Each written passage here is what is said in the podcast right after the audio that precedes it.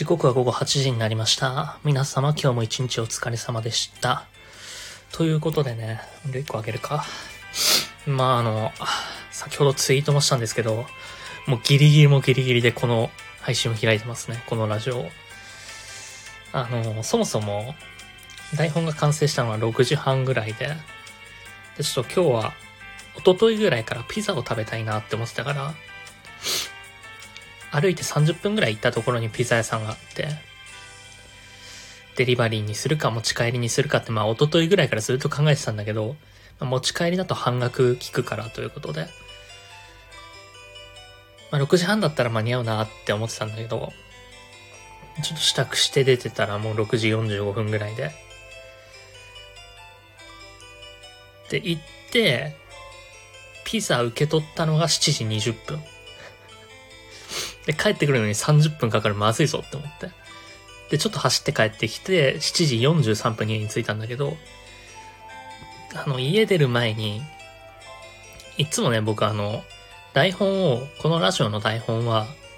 iPhone のワードアプリで売ってるんですね。で、それをコンビニで印刷して、セブンイレブンだと1枚60円なんだけど、ファミリーマートとかローソンだと1枚20円で印刷してるんだけど、まあ、ピザの往復の間に行けばいいやって思ってたのをすっかり忘れてて、7時43分。で、まあ、ピザを黙々と食べてたわけですよ。それ気づいたのが7時48分かな。で、近くのコンビニまで行って帰って、まあ、10分はかかるなと。どんだけ早く見積もっても、7分はかかる。で、この枠を開くのは7時55分にする予定ではあるから、毎回。5分前に開いて、8時から喋り出すっていう感じでやってるから、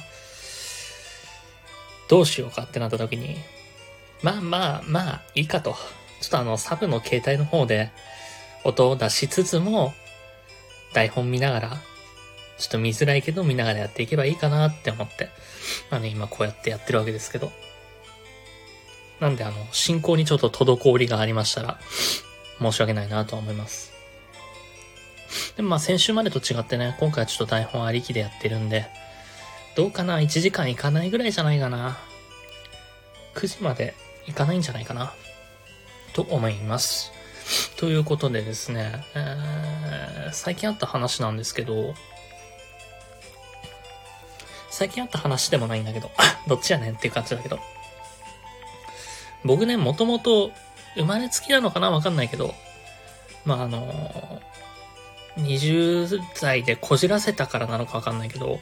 目つきが悪いんですよ。で、まあ、20前半の頃に働いてたカラオケ屋で、1、2年仲良くしてる2、3個下の後輩の子とかに、まあ、夜勤で働いてたから、夜10時ぐらいに出勤してくるんだけど、まあ、大概寝起き20分後とかで、家からカラオケ屋まで近かったから、ババッと支度していってたから、大概寝起き20分後とかで、すごいまあ、気分悪い顔はしてるわけよ。出勤してきた時に。もちろん客前では普通にしてるけど、出勤しても、あの、スタッフルームのところでは、あー、だり、あー、死んで、あー、ゲロ吐きそう、みたいなことをずーっとぐちぐちぐちぐち言ってるわけよ。基本的に僕の働いてたカラオケ屋の夜勤の人間は全員そうだったわけですね。全員なんかゾンビみたいな顔して 働いてたんだけど、まあその1、2年仲良くしてた後輩が、普段普通に仲良く喋ってんだよ。その日出勤してきた俺ともう一人の男の子の目つきが悪すぎて、だるそうにしすぎてて、怒ってると思われたの。まあ、もう一人の子も怒ってると思われてたんだけど、怒ってると思われて、まあ、テンション低いっていうのは怒ってるって思われがちだったり、まあ他のスタッフとかにも、殺伐怒ってんの今みたいな言われることは多々あったのね。で、あとはまあ、怒ってるじゃないけど、一昨年ぐらいに、ちょっとだけ付き合ってた彼女かな？に、まあ別れた時に、まあ俺から振ったんだけどごめんみたいな。まあ別に、もう興味なかったからごめんっつって振ったんだけど、その時に、あの、ここ直した方がいいよっていうのは言われたのね。で、それは、あの、感情が読めないって。まあ、要するに多分サイコパスだと。サイコパスだと言われたのかな感情が読めないって言われたから、何考えてるかわかんないから、ちゃんと考えてることは口に出した方がいいよっていうのは言われて、あ、それはすごいありがたいことだし、まあ確かになと。確かに俺はちょっと自分の感情読まれたくないから嘘ついたり、ごまかしたりすることは多いから、なるほどなーって思ったんだけど、でね、あのー、先週仕事をしてて、まあ俺の仕事ってちょっとポジションがいくつかあるんだけど、その日は、俺はあんまり好きじゃないポジションだったのね。まあ好きじゃなくても普通に働きはするんだけど、で、あの、行きたいポジションはあるにはあったんだけど、そのポジションの割り振りは俺がしてるから、まあまあ、あの、ローテーションで、ちゃんと、ふじ、ふ、あの、平等に、みんなに回るようにしてるから、俺が決めてることだから全然いいんだけど、まあ今日はあんま好きじゃないところかって思いながら働こうとしてたら、その、一人の男の子、それも後輩なんだけど、後輩の男の子が声かけてきて、あすいません、殺伐さん。僕とポジション変わりませんかって言ってきたのね。で、俺としてはその変わったら、もし変わったら、ポジション的にいいところに行けるのね。楽できるというか。まあ別に仕事量はそんな大したこと変わりはないんだけど、まあ気分的に楽かどうかっていう話。まあ大勢がいる場所で働くか、個人で働くかっていうだけの話なんだけど。で、その、男の子が変わりませんかって言ってきて、え、単純に疑問だったの。え、なんでって。ま俺としては嬉しいけど、なんでって。で、まあ結局、なんでだったかっていうと、これ音楽止まった？音楽止まったな。なんでだったかっていうと、あの、ちょっとその日建物に工事が入ってて、その子のやり方だと、あの、ちょっと非効率になるから、殺伐さんのやり方の方が、今日の感じだと効率的になるんでっていう話だったのね。ああ、なるほどねって。で、まあ、代わり、まあ、それは後から聞いたんだけど、で、え、変わってくれませんかって言われて、え、なんで？って言ったのね。でしたらちょっとうろたえられたのよ。男の子に。まあ俺も言葉数少ないから、え、なんで？なんで？ちょっとテンションも低かったのかもしれない。でそれで思ったのが、マスクしてるから余計に表情読みにくいんだろうなって思って。マスクしてなかったら全然多分、なんでどうしてっていう、この単純の疑問の顔は伝わったと思うんだけど、マスクしてたから目しか見えないじゃん。だから疑問の顔が伝わんねえんだろうなって思ったっていう話だったんだけど、だからまあね、今回はあの、えー、皆様からテーマメールとして、マスク社会で不自由した話を募集しようかなと思ってます。えー、固定ツイートの方からメールも送れますし、えー、こちらの多分、スタンド FM のレターからも送れると思うので、ぜひぜひ送っていただければなと思います。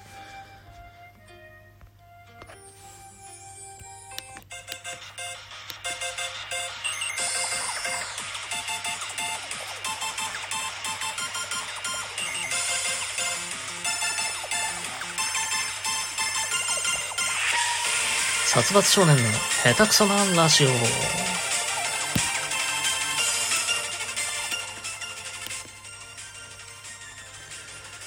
改めまして殺伐はパーソナリティの殺伐少年です。この番組は毎週、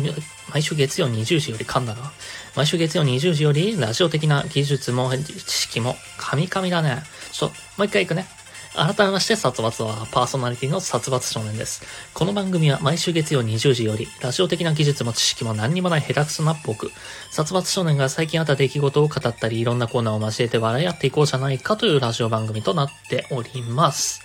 ちょっとね、今回からあの、冒頭の挨拶と、冒頭の挨拶は今まで通りね、あの、時刻は午後8になりましたっていうのと、つけてんだけど、オープニング後の挨拶とかもつけていこうかなと思って、ちゃんと、やってますよ。まあ、形として決まってるのはこの辺ぐらいかな。あとはまあジングルとかもあるけど、それは今まで通りかな。まあジングルの数とかもね、増やしたいと思ってるし、今のジングルちょっと短いから、その間に色々整えるためにも、ちょっと長めのジングルとか撮りたいなとは思ってるんだけども。まあまあそんなわけで、先週振り返っていこうかなと思います。あー先週なんですけど、あの、とある、とあるスプーンの知り合い、スプーンでラジオをやってる知り合いがいるんですよ。まあ、ラジオ風配信というかね、俺みたいにこうやってしっかりラジオやってる人は、俺は知り合いにはいないかな。うーん、知り合いじゃなくてもいないかもしれないけど。みんな何やかんやコメント読むと思うんだけど、まあもうそんなね、ラジオ配信をやってる方がいて、でなんか、いつも、ラジオをやっ、毎日ラジオやってるんだけど、なんかちゃんとしたラジオっていうのとして、第1回やりますみたいな告知をツイッターでしてたの。いつもとは違うラジオ、ちゃんとしたのをやりますみたいに言ってて。で、お便りを、あのー、2コーナー募集してたのね。で、こっからちょっと特定されないようにぼかしぼかし言うから伝わりにくくなるかもしれないんだけど、募集してたお便りが、〇〇に関してのエピソード。まあ、とあることだね。〇〇に関してのエピソードと、最近〇〇に関連して起きた出来事っていう二つ、二コーナーを募集してたのね。で、まあこれの違いっていうのはあれなんだけど、〇〇に関してのエピソードはまあ今まで人生振り返ってトータルで起きた出来事だったり、自分の身の回りで起きた知り合いとかがやってた出来事とかでもいいですよっていう募集。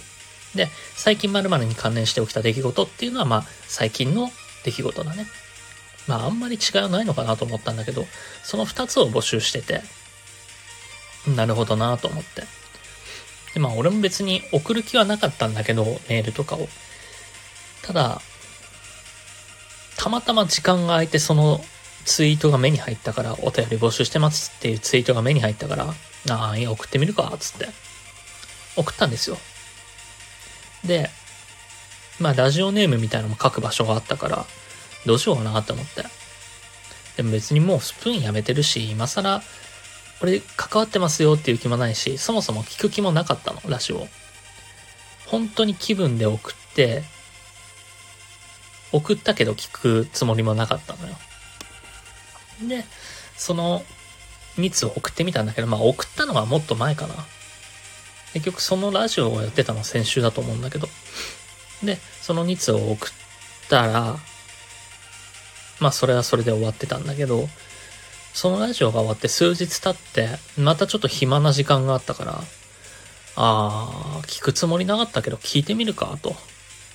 もう本当に知り合い程度の感じでしかないから、特別仲良しとかでもないのよ。まあ時間あるし、暇だし、キャスト保存されてるから聞いてみるかと。その残ったキャストを聞いてみたところ、なんかね、その、まあ、そもそもなんで送ったかっていうと、気まぐれっていうのもあるし、俺がラジオやってた時に、あのスプーンでラジオやってると、実際のあの生メール募集もしてたけど、メールアドレスからのメールも募集してた時に、メールアドレスの方のメールでメールを送ってきてくれる方が少なかったのね。だから、手助けになるかなっていう気持ちも込みで、でもまあ本当に名前は明かしてないんだけど、その場で適当に考えたラジオネームっぽいラジオネームを書いただけなんだけど。で、まあ、じゃあ送ってあげようかなっていう親切で送ったんだけど、いざね、そのラジオを聞いてみたら、あの、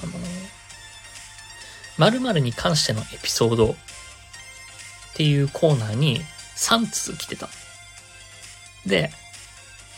俺のは3通目に読まれて、まあ、あの、ご存知の方はご存知かもしれないんですけど、僕はあの、何年か前にメール職人として一戦あの、最前線で戦ってた人間なので、当然、あの、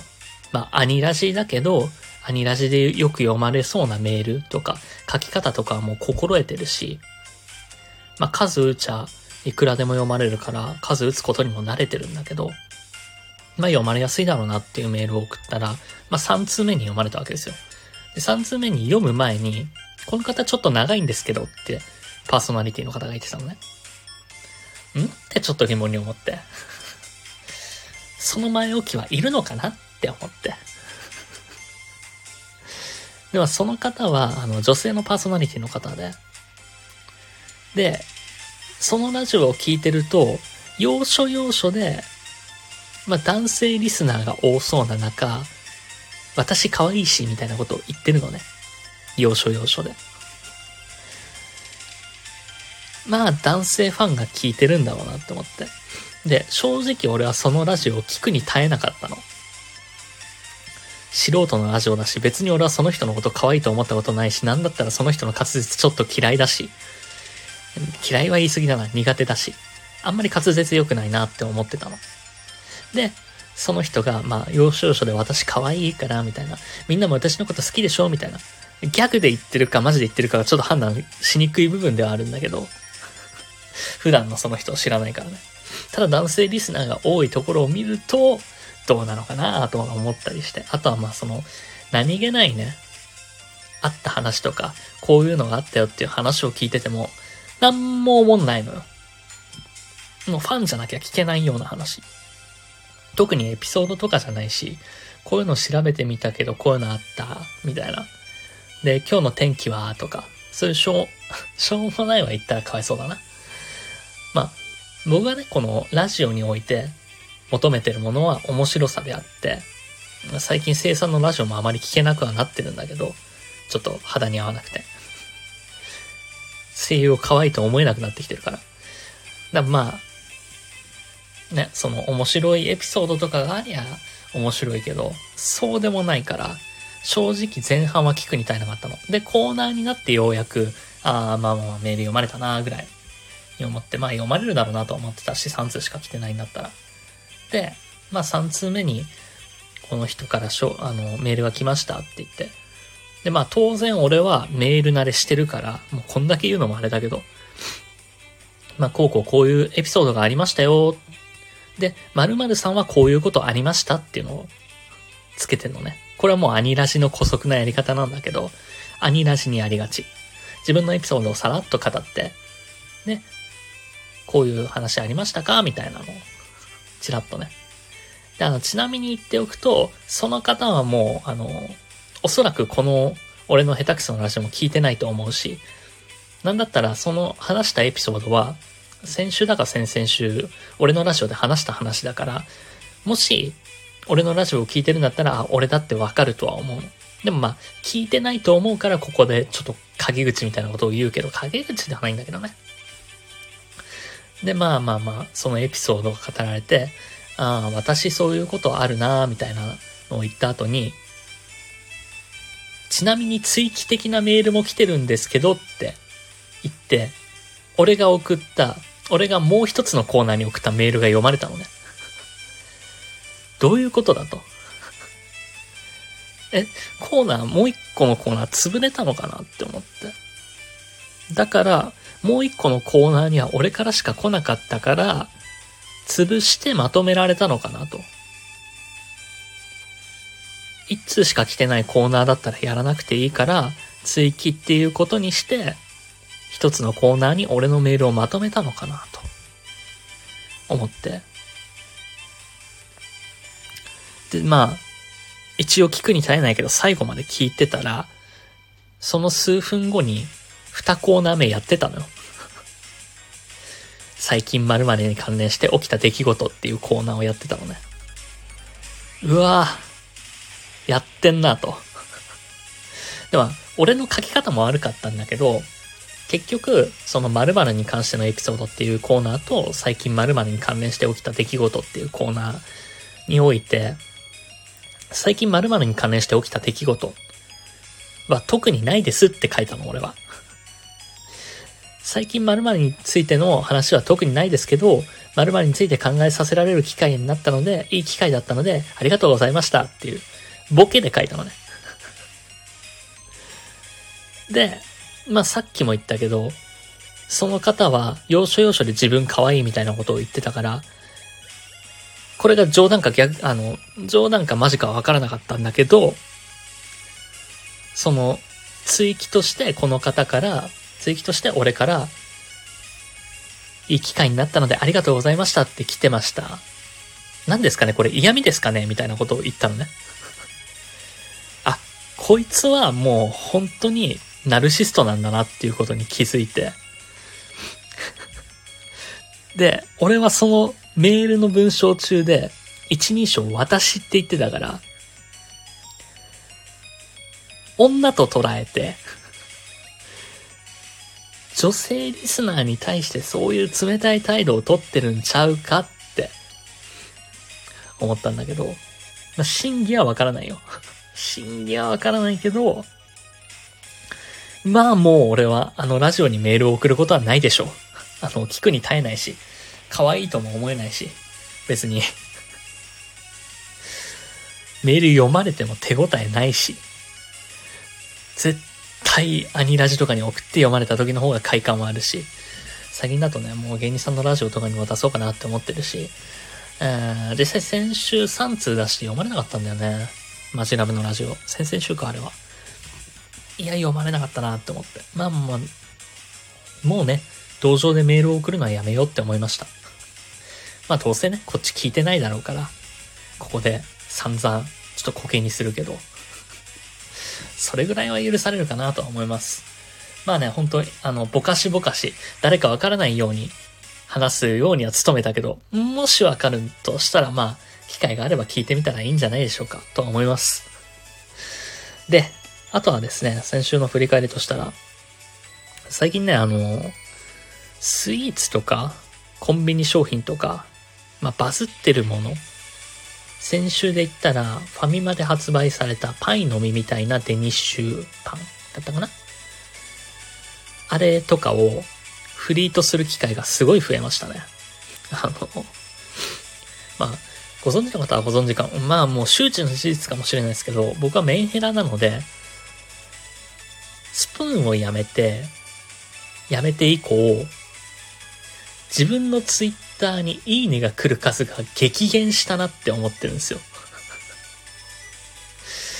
未だにこっち来てくれる方は、からはいいねがあるんだけど、なんか、向こうで活動してた時に、面白いツイートだとか何気ないツイートをした時は、スプーンの人からいいねが来たけど、なんかやめてから来なくなったな。まあ、やめて、なんかうだうだ言ってる時期とかもあったから、その期間にミュートにされた可能性も大いにあるんだけど、なんか来なくなったなって思って、で、逆にフリートは結構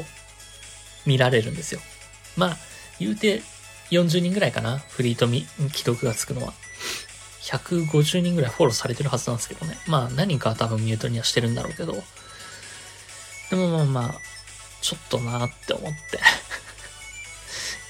いいねが来ないことに焦りを感じてるというか、まあ、実際ね、知り合いでなんか、バスりたそうなツイートをしてて、いいねゼロの人とかを見ると、焦りを感じるんですよ。俺もそろそろいいね1とか2になってきたぞと。まあ、ラーメンのツイートだけは未だに来るけど、6、7ぐらい。ちょっと良くないなって思って。で、まあまあまあ、あのー、いかんせん、このスタンド FM において新しい有効の輪を、こういうの輪を広げようとしてないのも原因だよね。なんでまあ、聞いてる方の耳が腐るどころか、ちょっと喋ってる方の俺の口が腐り落ちるかもしれないけれど、いい加減あのね、ゲームとか漫画に時間割くのやめて、スタンド FM に適応して、ちょっとスタンド FM で仲いい人を作らないとなぁとは思ってますね。ちょっと焦りは感じてます。まだフリートで40ついてるから、いいかなっていう気にはなってるけど。でもちょっと疑問だよね、あの、フリートで既読つくってことはミュートにしてないってことじゃん。ミュートにしてないのに、なんか、受けるツイートにいいね来なくなってる。今まではいいねしてきたのに。な、なんだろう。え、嫌われたのかな？どうでもいいやって思われてるのかな？ちょっと納得いかないけどね。であと先週というとね、あの、おとといかな。おとといの夜に、あの、ちょっと、自分の口から言うのは、自分の口から言うことじゃないけど、あの、仕事枠をやりながら、のろけ枠をやってましたね。あの、まあまあ、あの、僕の彼女をコラボにあげて、まあまあ、彼女の方が、ね、彼氏ののろけを言いまくってたので、一応あの、保存もしてあるので、気になる方は、えー、深い夜に笑いたいねっていう、えー、配信の1時間45秒あたりから聞いてみればいいんじゃないかなと思います。なんかね、どうなのかな。ああいうの需要あるまあ、あんまね、俺の枠では需要ないかなとは思います。まあまあ、あ、そうそうそう。そこでですね、あの、そののろけ枠やりましたよっていうのを、ちょっととある方に送ったら、あの、こう、こう来ました。キャーって来ました。とある方からレター、キャーって来てます。それを聞いた方から。まあね、女の子はそういう話が好きなんだろうなとは思います。えー、これ年のどやんな。でもね、そんなのろけをした次の日だったかな。あの、ちょっとね、僕今住んでるところが昔通ってた大学の近くなんですよ。で、そういえば、10年前、もう大学生だったの？10年前よ。10年前、まあこの付近に住んでた大学の友達、うんと、部活の同期の家とかにたまに泊まったりしてて、で、たまに二人でご飯食いに行ったりしたんだけど、まあ、とある夜に、あてもなく旅に出ようと。あてもなく晩飯を探しに行こうと。で、こっちの道なんもないけど、こっちを延々と行ってみようじゃないかって言って、1時間ぐらい歩いたの。その道を。1時間ぐらい歩いたところに、アダルトショップがあったのね。今は珍しいかもしれないけど。1階が、いや、その時は全部アダルトだったかな。アダルトショップがあった。2階がアダルトか。で、1階がなんかゲームとか売ってたんだけど、で、ふとね、そののろけ話をした翌日ね。こののろけ話をした翌日っていうのが大事なんだけど、そういえばあのお店行ってみようかなって、ふと思い立って、彼女がいるにもかかわらずね。アダルトショップか、あったな、そういえば。で、まあ、俺もここに越してきて半年、テクテク散歩はしたりしてるけど、最近してなかったから、ちょっと1時間ぐらい歩いて行ってみようかって思って。で、1時間ぐらい歩いて、そのお店に行ったんですよ。まあ、そしたら、変わらず1階がゲームショップで、2階が、まあ、アダルトなビデオだったり、アダルトグッズだったりが売ってて、で、今、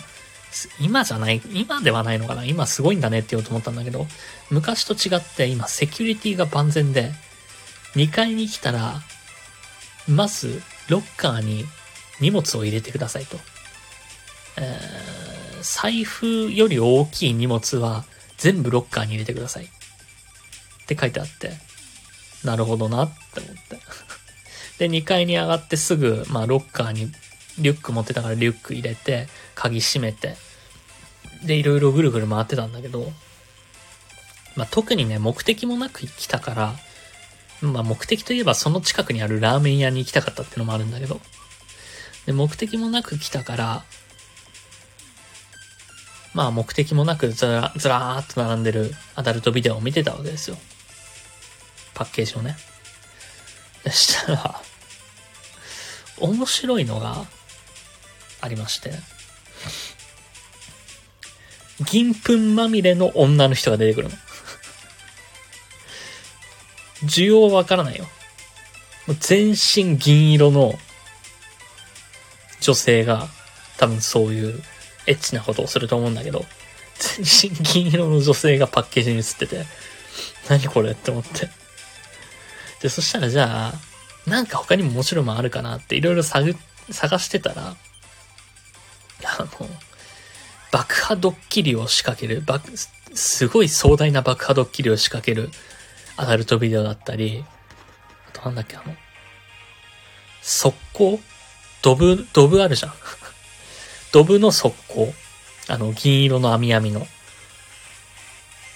生まれ変わったら速攻になったんだけどっていう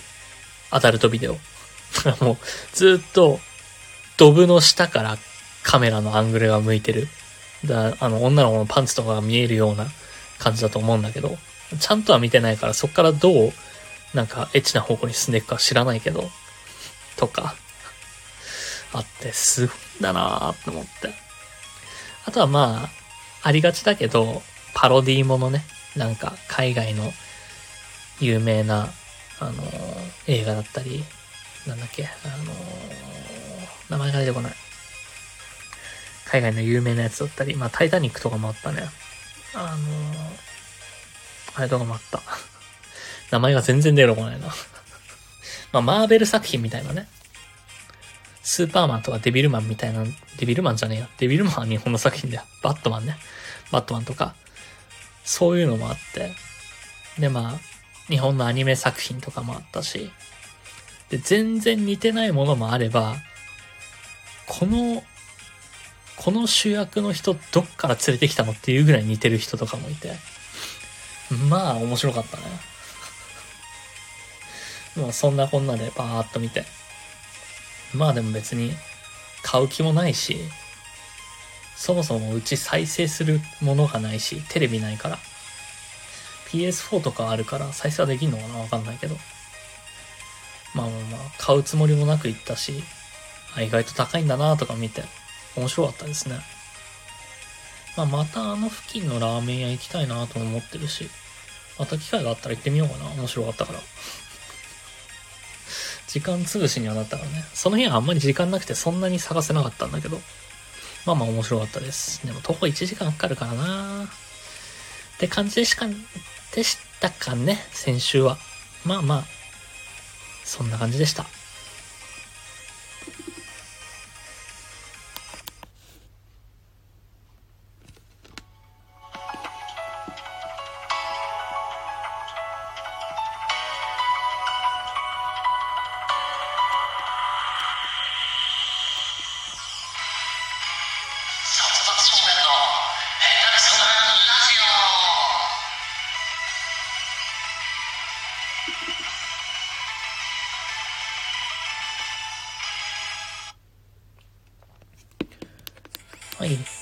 ことでですね、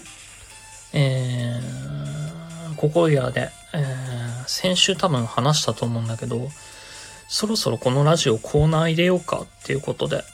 コーナーをいくつか考えました。まあね、あの、以前から引き続き続けるコーナーもあると思うんで、そちらも、えー、相変わらず募集しようと思います。まあ、そもそもね、あの、コーナーにメールが来ないから、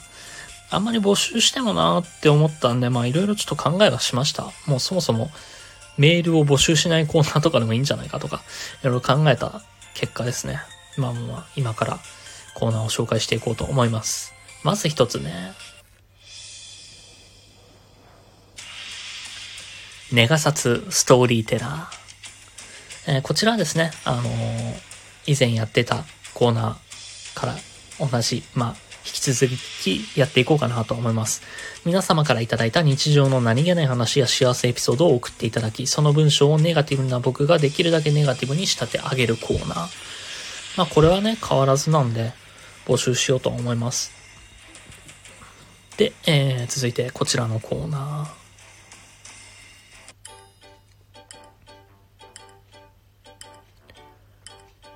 オタクのすすめ。タク気質である僕がその時ハマっているものを気まぐれでおすすめするコーナーとなっております。えー、一応ですね、あの、リスナーさんからおすすめのコンテンツが送られてきたら、理解を深めようとは思ってます。まあ、あの、募集はしてるんで全然送っていただければ、読むは読みます。ただ、あの、スプーンの時と違って、読まれた方に1スプーンプレゼントとかなくなってるから、その辺はね、もうちょっと手応えがないのかなとは思うかもしれないけど、まあ、ぜひね、メール送ってくれたら嬉しいです。まあ、このね、ラジオにおいてメール読まれる嬉しさ、読まれない悔しさとかもあるから、どしどし送ってくれればなと思います。えー、次からはちょっと新しいコーナーになりますね。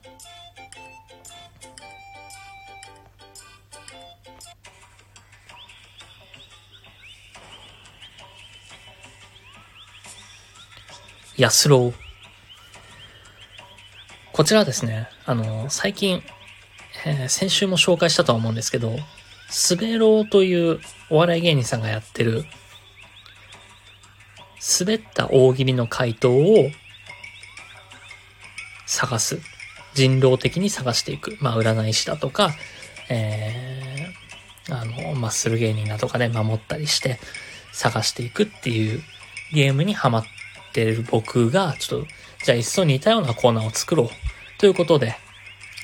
ちょっと一つのお題に対して、滑りまくることに定評のある安尾の回答を一つ、僕の回答を9つ織り交ぜて、10個の大喜利の回答の中から、どれが安尾の回答か予想してもらうリスナー参加型企画にしようかなと。まあ、10個は行き過ぎかな。10個は多すぎるかもしれないから、まあ5個とかにするかもしれないし、それは様子を見てね、やろうとは思うんですけど、まあ3個5個とか、たくさんある回答の中から、どれが安尾の回答かっていうのをまあリスナーさんが予想して、ああ、外れたか当たったかとか いうのをやってもらおうかなとは思ってます。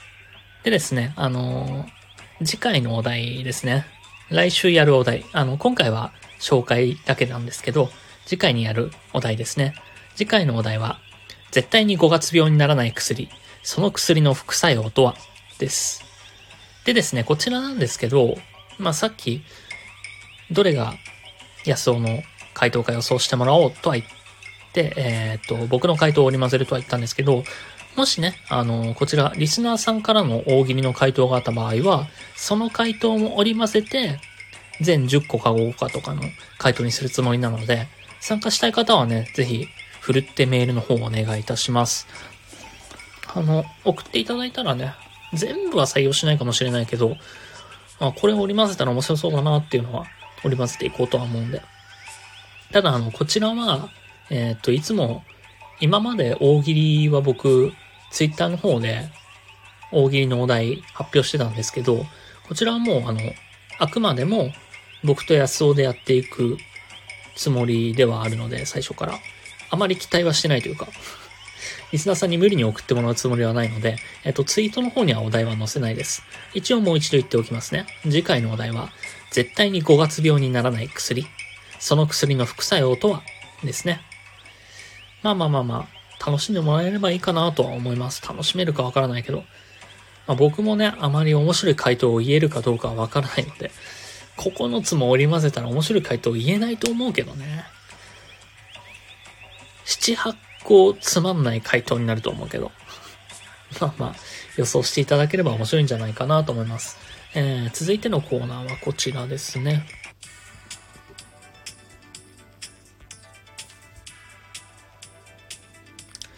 発見。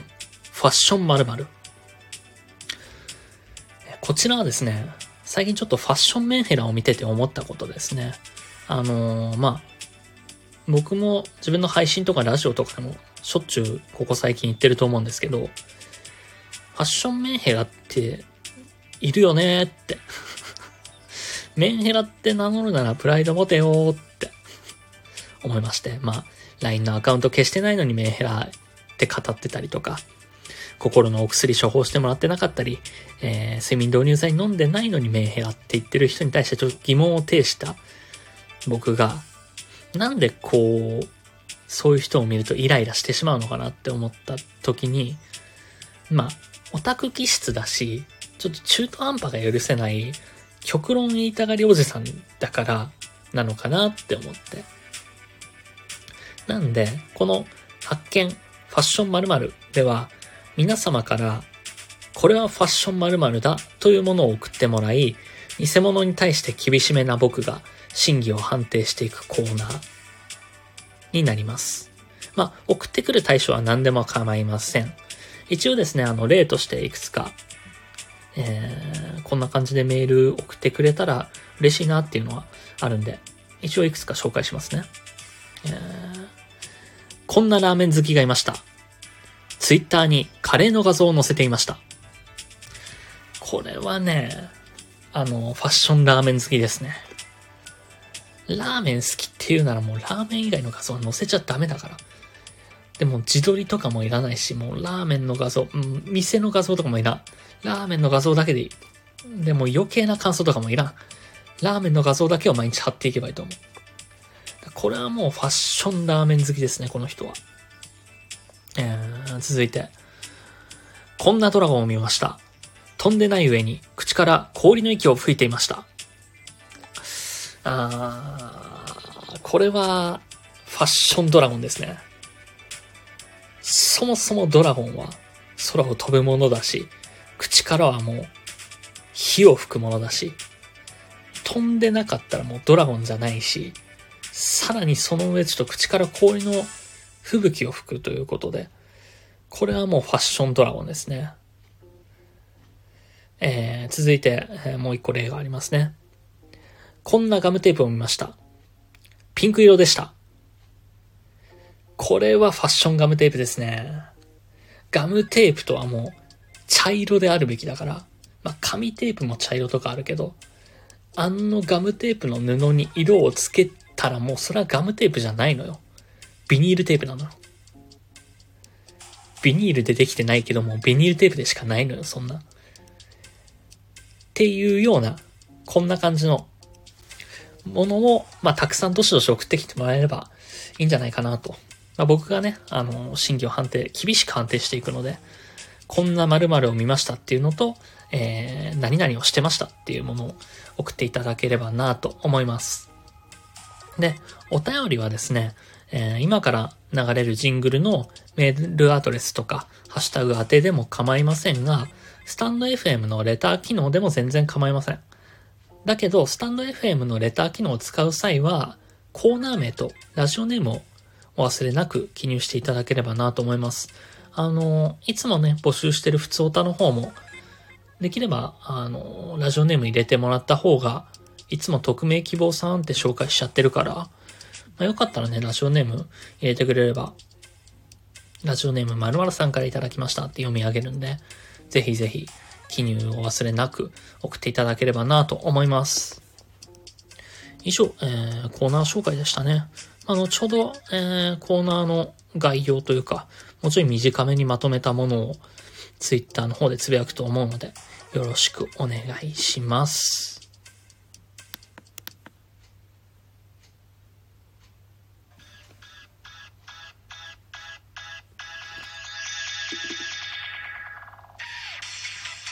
ではリスナーの皆様からのお便りをお待ちしております。各コーナー宛てのメールはもちろん番組への感想や要望日常であった何気ないこと何でも構いません。Twitter で「シャープサツラジ」でつぶやいていただくかサツスプ at gmail.com satsusp at gmail.com までメールでお願いいたします。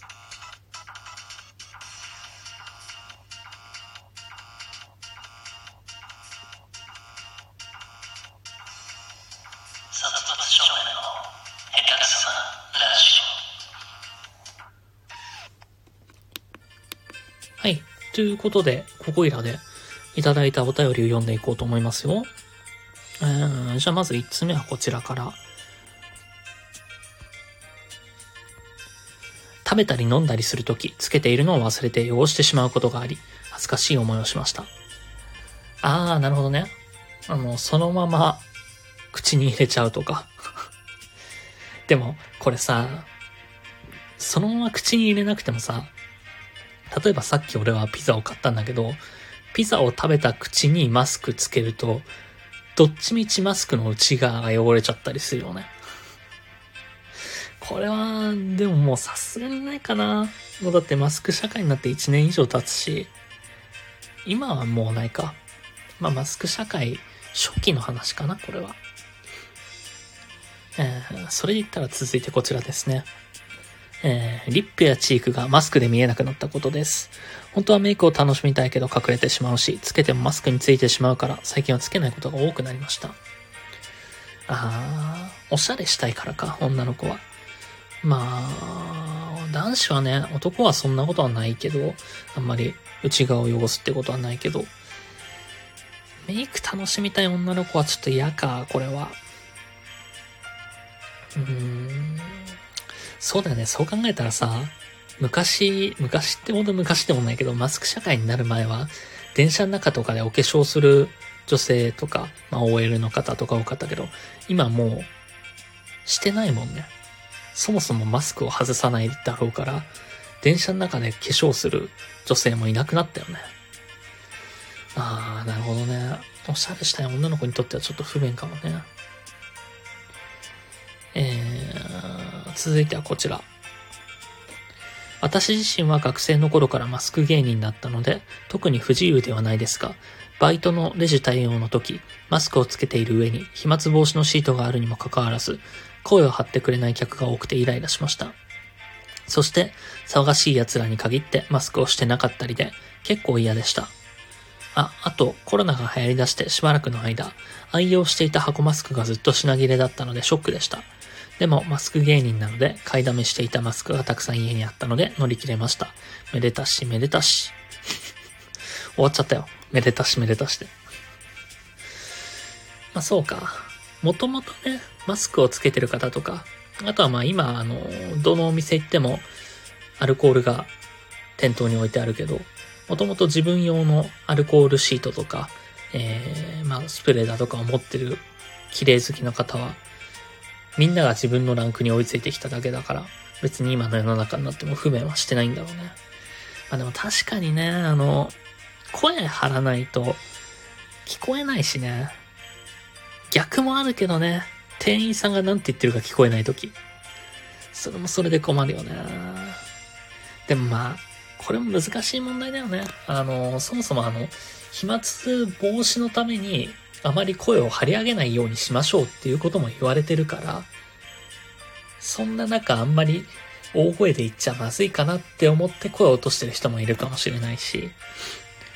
まあ、でもね、騒がしい奴らに限ってマスクをしてなかったり。あるか。まあ、迷惑考えてない奴はマスクもしないだろうな。まあ今はね、もうマスク品切れっていうのもなくなってるし、どこでも買えるからね。マスクつけてて当たり前の社会になってるけど。うーん、続いて、こちらですね。どこに行くにもマスクが必要。つけていないと悪者扱いされるような世の中に早く終わらないかなということで。まあそうだね。俺もこのマスク社会になって最初のうちは抵抗してた。働く時にマスクつけてたら邪魔じゃん。汗かいてベタベタしてくるじゃんって思って。まあ基本的に一人で仕事する場が多いから、そういう時はマスク外してましたね。まあ今でもたまに外すかな。完全に周りに誰もいない時は外すかな。暑苦しくなるし、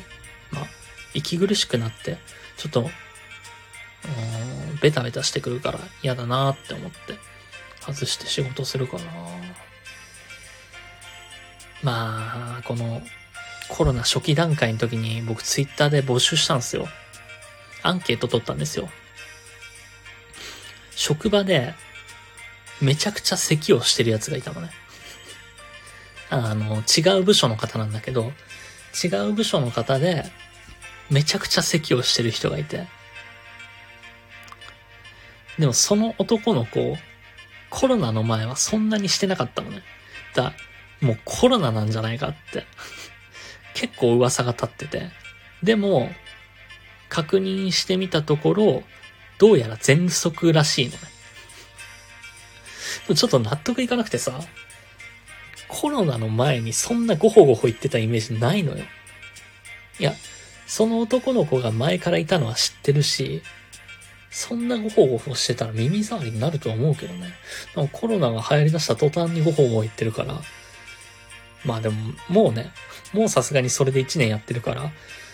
今更コロナってことはないんだろうけど、でもちょっと疑問だけどね。だからそのツイッターでそれを見て募集をか、あの、アンケートを取ったのね。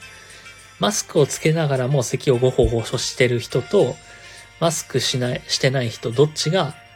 悪目立ちしますかっていうのを、コロナ初期段階にアンケート取ったんだけど、6対4ぐらいで、マスクつけながら咳ごほごしてる人が悪いっていうことになったかな。だ俺としてはもうちょっと勝つかなって思ってたのよ。マスクしてなくても別に良くないって。咳してないし、良くないって思ってたんだけど、マスクつけてない方が悪者みたいには結構思われてるし、今だ、今やったら、もう9-1ぐらいで負けるんじゃないかな。6-4で勝ったけど、逆転してるんじゃないかな、今やったらさすがに。えー、続いてこちらいただいてますね。えー、バイトで働いてると態度悪いってクレームが増えました。まあ、さっき、俺が言った話と同じかな。口元が見えないから、目、目だけで表情を伝えなきゃいけなくなるから、難しいよね。態度悪いって思われちゃうし、声も聞こえづらくなるから余計だよね。なかなかみんなマスク社会で不便してるのはね、まあ表情伝わんないのは本当にね、難しいし、勘違いされちゃうかな、勘違いされる人は。嫌な世の中だね。まあそこも、そう勘違いする人が多いなっていうことも念頭に置いてみんな生活を送れば勘違いする人もいなくなるとは思うけどね。なかなか難しいことだと思います。えー、皆様お便り本当にありがとうございました。えー、続いてはこちらのコーナー。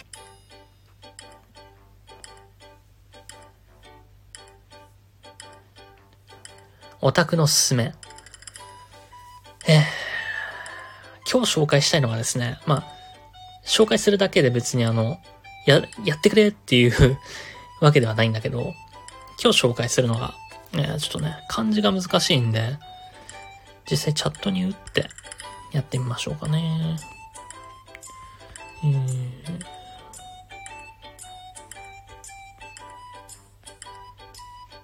漂流元凶 N。こちらね、えー、アプリゲームとなっております。えー、今までよりちょっと異質なものの紹介になってしまいますが、こちらはね、あの、昔、僕が中高生の頃にハマっていたオンラインゲーム。まあ、いわゆる MMORPG っていう感じのやつかな。ちょっと、戦闘が MMORPG じゃないか、あれは。単性の戦闘だったりしたけど。日本版のものはですね、随分前にサービス終了してます。えー、10年以上前かな、もう。大学生ぐらいの時にサービス終了したのかな。なんで、えー、この漂流元凶 M というアプリの中身、まあ、セリフとか、主人公たちとか、えー、NPC が喋る言葉は全部台湾語となっております。全部漢字です。なんで、えー、このゲームやっても多分皆さんつまんないと思います。何言ってるかわかんないから。日本版のものがサービス終了して、台湾版がまだ残ってるということで、えー、まあゲームとしてはね、ダウンロードは全然できます。Android はあるのかな ?iOS は普通にあります。iPhone では普通にダウンロードできて、携帯でもできるオンラインゲームとなっております。海外の方も多いですが、未だに日本のファンが続けてたりもするので、えー、こちらですね、日本版での名前は、ワンダーランドオンラインでしたね。まあだから、オタクの勧めとか言っておいて全然進める気はないです。こういうゲームあるよって。面白かったなーって振り返ってるだけ。だって、今日、今日さ、今日、コーナー何もないんだもん。で、オタクの勧めでなんか紹介できる漫画あるかなって思って、今まで紹介してきた漫画が、えー、漫画1の漫画と、えー、マガジンポケットの漫画だったのね。で、俺は、あの、えー、っと、なんだっけ。えー、っと、漫画アップもよく読んでるんだけど、漫画アップで読んでる漫画って、ほとんどが異世界転生とか、まあ、転生とか、そういう系の漫画で、特別おすすめ、これだからおすすめしたいっていうのはなかなか難しくて漫画アップから選ぶのは。なんで、ゲームにしようって思って。でゲームって言ったら何かなって思った時に、漂流元気を M かなと。まあいろいろやってるゲームはありますよ。あの、もうサービス終了してしまうトロパズとか紹介してもよかったけど。で、こちらはですね、あの、ワンダーランドオンライン日本版だった時は、当時はですね、人気声優さんがこぞって、あの、声を担当していまして、えー、緑川光さんとか、神田明美さんとか、あと誰かいたかなあの、田村ゆかりさんとかもいたな。とかいましたね。あの、緑川光さんがメイドの声をやってたりとかね。まあ僕の高校時代を捧げたゲームと言っても過言ではないので、ちょっと今回紹介させていただきました。あ全然ね、あの、興味あってやってみたいっていう方は、やりますしょうよ。あの、キャラクターが全部台湾語で喋ってるけど、俺がここはこういうことだよって説明しながら、いいですよ、やりますよ。ちなみに、えー、っとね、これ、おととしかなの彼女に紹介して、やろうよ、やろうよって 言ってみたところ、10分でよくわかんないからやめていいって言われましたね。割とあの、俺のやることには何でも賛同してきてくれた彼女だったんですけど、その当時は。唯一そこだけは、ちょっとよくわかんないから、いいって言われて。ごめんって。謝りましたね。ただ、あの、台湾の言葉全部漢字なんで、それはそれでわかりやすいと思うよ。非常にねこれはどうなんだっていうの。でもあの、ぜひね、あの、名前だけもでも、名前だけでも覚えて帰っていただけたらね、あとはどんなゲームだったのかなって、画像検索してみるとかでも面白いと思うし。まあまあ。このゲームの話はあんまり俺しないからね。でもこの間ツイートはしたか。なんか久々に思い出したものみたいなので、ワンダーランドオンラインっていうのは一個入れたけどね。当時やってたゲームね、やりたかったりもするけど、今はもうできないからね。もうサービス終了したゲームとか多いから。うん。以上、オタクのおすすめでした。